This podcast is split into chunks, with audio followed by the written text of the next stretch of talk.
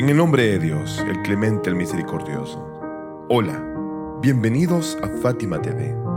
Debido a que nos encontramos cerca del Eid al-Ghadir, la historia de hoy es una breve explicación de las dificultades que soportó el profeta de la misericordia, el profeta Muhammad, la paz y las bendiciones de Dios sean con él y su familia, para poder anunciar esta importante misión divina.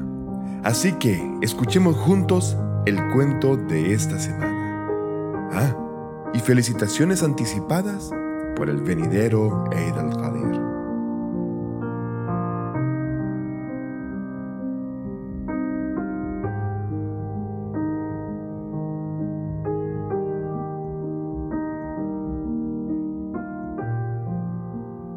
De Arafat hasta Gadir.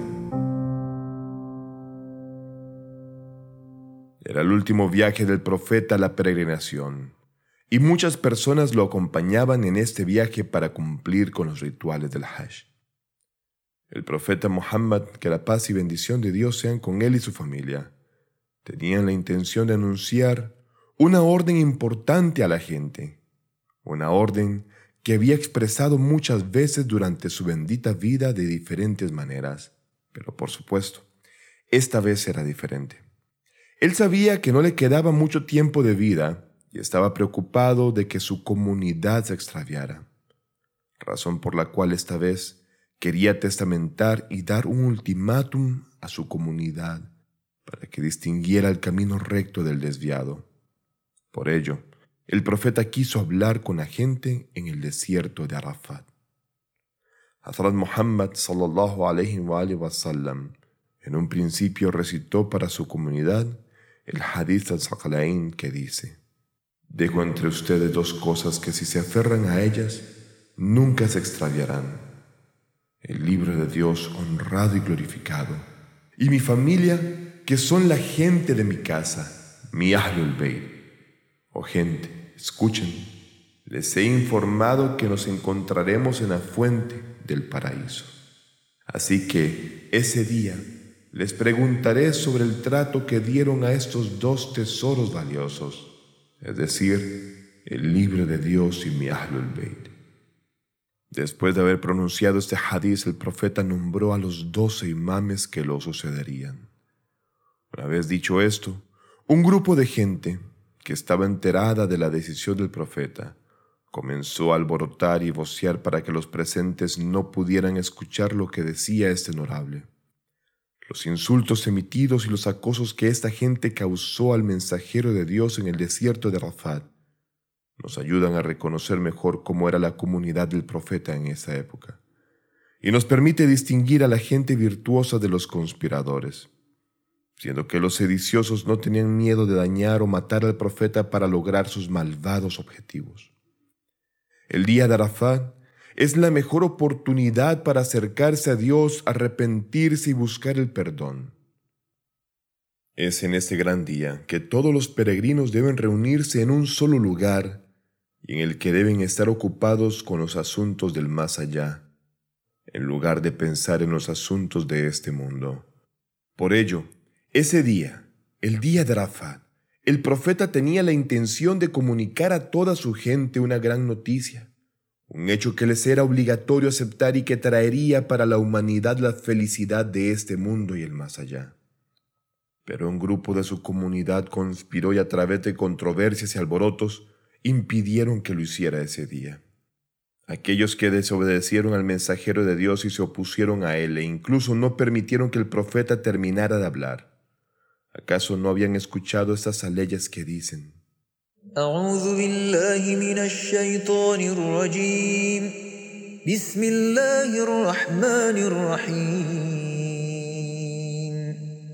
يا أيها الذين آمنوا لا تقدموا بين يدي الله ورسوله واتقوا الله.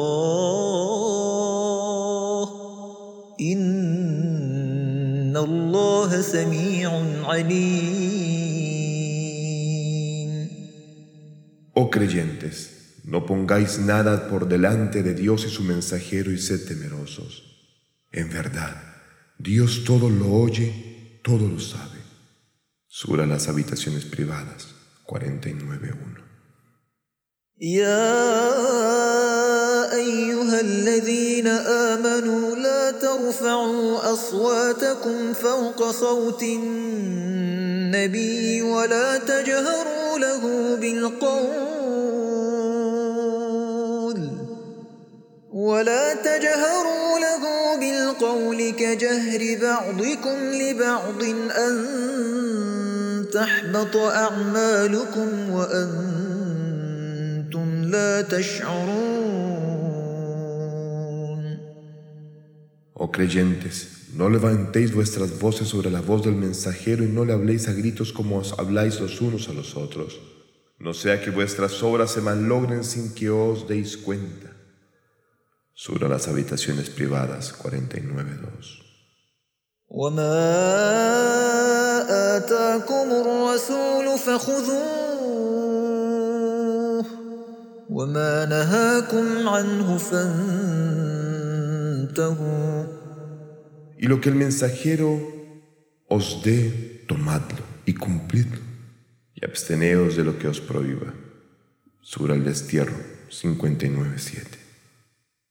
يا أيها الذين آمنوا أطيعوا الله وأطيعوا الرسول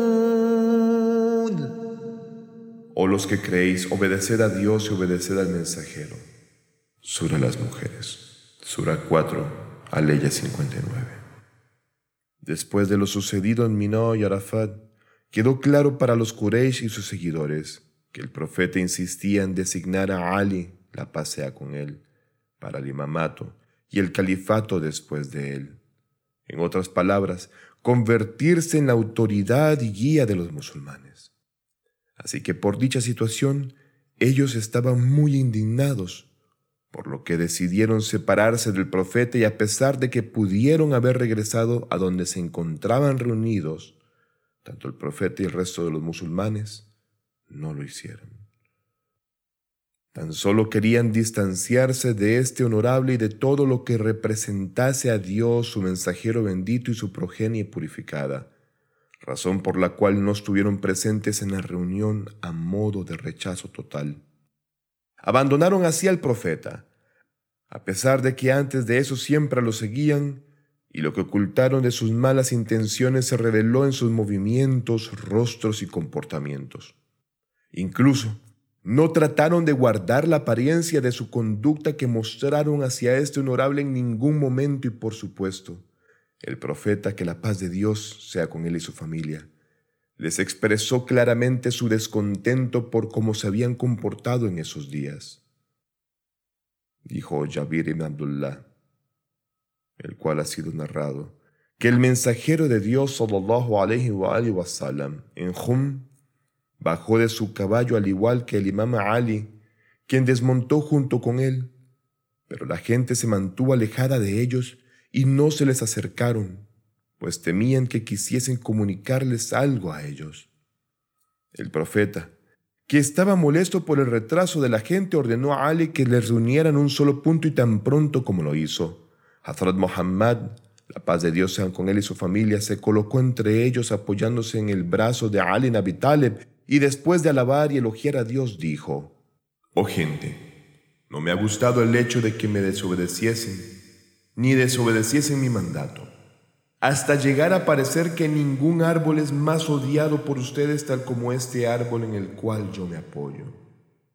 Sí, el profeta estaba tan molesto por los actos de los hipócritas y la sedición que éstos habían creado que les dijo, después de que ustedes entendiesen que quiero anunciar que Ali ha sido elegido por parte de Dios como mi sucesor.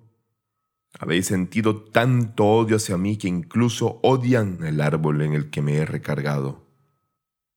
Ibn Hibban, basándose en un documento fiable de Bukhari, transmite esas palabras del profeta que justo desde el momento en el que el mensajero de Dios regresaba de la Meca hasta cuando llegó a la región llamada Kadir, dijo a alguno de sus compañeros, ¿por qué esta parte del árbol que estaba hacia mí, es decir, el profeta Muhammad, es más odiada por ustedes que la otra parte?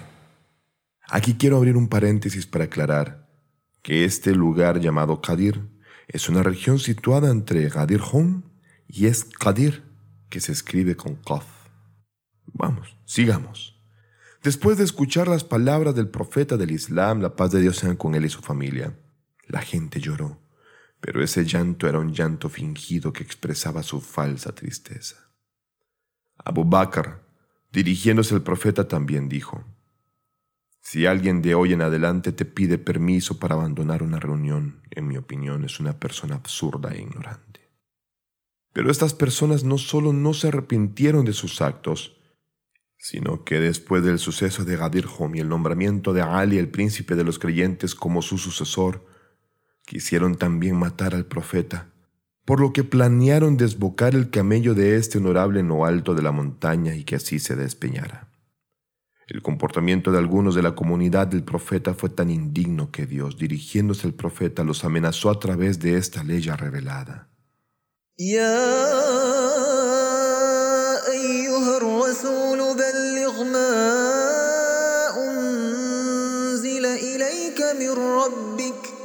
وإن لم تفعل فما بلغت رسالته والله يعصمك من الناس إن الله لا يهدي القوم الكافرين Oh mensajero, transmite a la gente por completo lo que ha descendido a ti procedente de tu Señor. Y si no lo haces, será como si no hubieses transmitido nada de su mensaje, y Dios te protegerá de los posibles peligros de las gentes. En verdad, Dios no guía a la gente obstinada que no cree. Sura la Mesa 5, Aleya 67. En efecto, Dios dijo al profeta que si su comunidad no le permitía anunciar la orden de la wilaya o el gobierno de Amir al-Mu'minin Ali salam, sería como si no hubiese realizado la misión la cual le fue encomendada como mensajero de Dios, es decir, que ellos, la comunidad islámica, regresaría al comienzo del Islam a una época en que, para comunicar la unicidad de Dios, tuvieron que luchar en Badr y Uhud contra los infieles.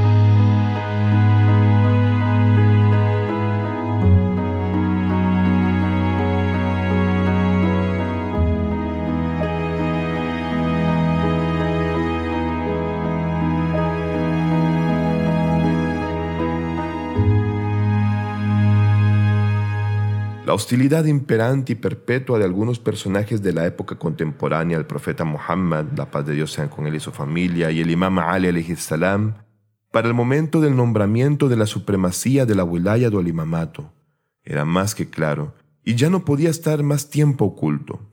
Sus detractores no podían ocultar detrás de sus rostros e hipocresía el rechazo al mensaje divino ni mucho menos a las figuras incorrompibles e inmaculadas de Ali, ni sus descendientes.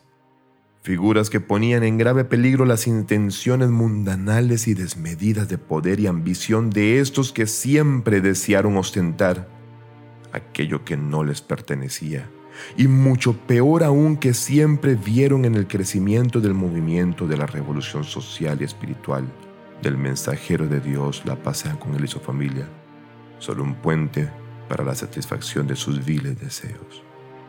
Pero la historia nos ha demostrado que existieron, existen y lo habrán, siempre presentes, ese tipo de personajes, recordándonos en dónde hacer la mejor apuesta que nos lleve a la eterna morada con éxito de la mano de aquellos que siempre fueron rechazados por la codicia y la envidia, pero aceptados por la ciencia, la conciencia y la verdad con justicia.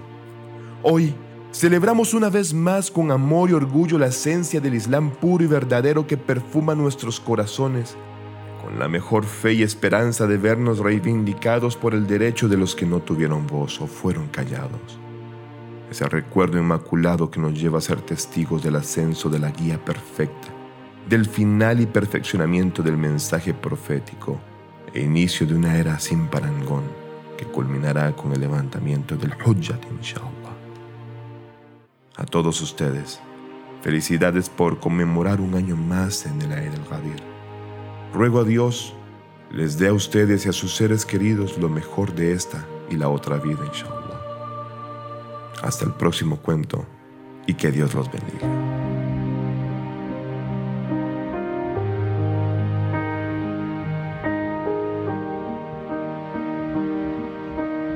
Fátima TV, saberes que iluminan el alma. Síguenos en youtube.com slash Fátima o en nuestro sitio web fatimatv.es.